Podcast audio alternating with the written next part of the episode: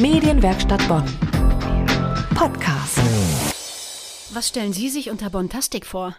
Zum dritten Mal gibt es diese besondere Veranstaltung in Bonn. Eine Lesung von Texten, die zu fantastischen Bildern des Bonner Malers Martin Welzel geschrieben wurden. Und die Bilder werden natürlich ebenfalls gezeigt.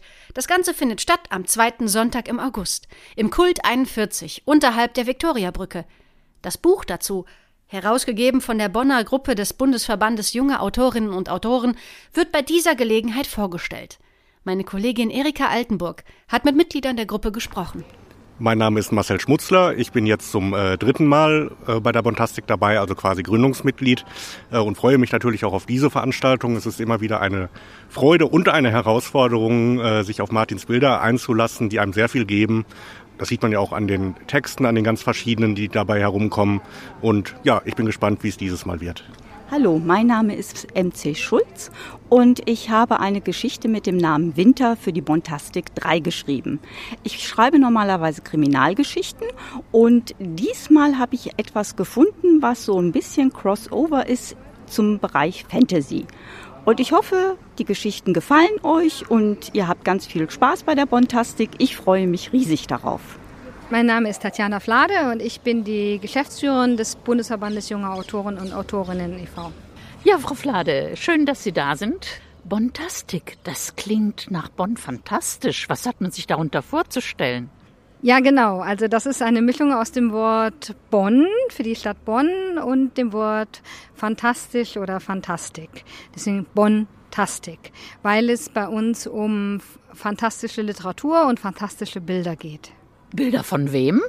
Das ist der Künstler Martin Welzel, das ist ein Bonner Künstler, der nennt sich äh, Maler für fantastische Kunst. Der hat halt sehr viele fantastische Motive in seinen Bildern und das ist ein gemeinsames Projekt mit ihm, dass Autorinnen und Autoren zu diesen Bildern Texte schreiben. Und seit wann gibt's das? Die erste Bontastik äh, fand 2018 statt, äh, dann auch 2019, beides Mal war ein guter Erfolg mit äh, vielen Interessenten, aber dann ist natürlich wegen Corona ist das dann zweimal ausgefallen. Deswegen ist das jetzt die dritte Bontastik. Und äh, kann man die Texte nachlesen? Also ich gehe mal davon aus, die gibt es irgendwann auch in einem Buch.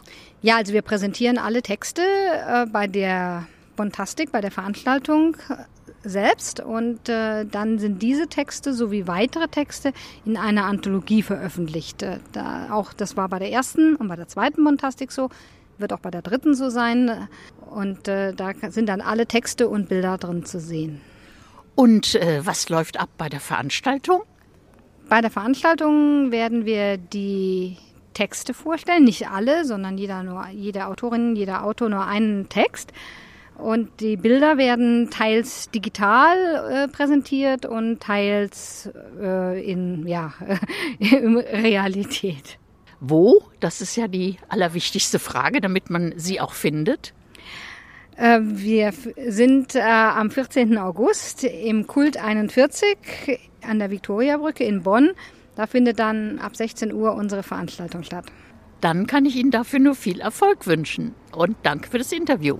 Das waren Eindrücke von den Vorbereitungen der dritten Veranstaltung Bontastic.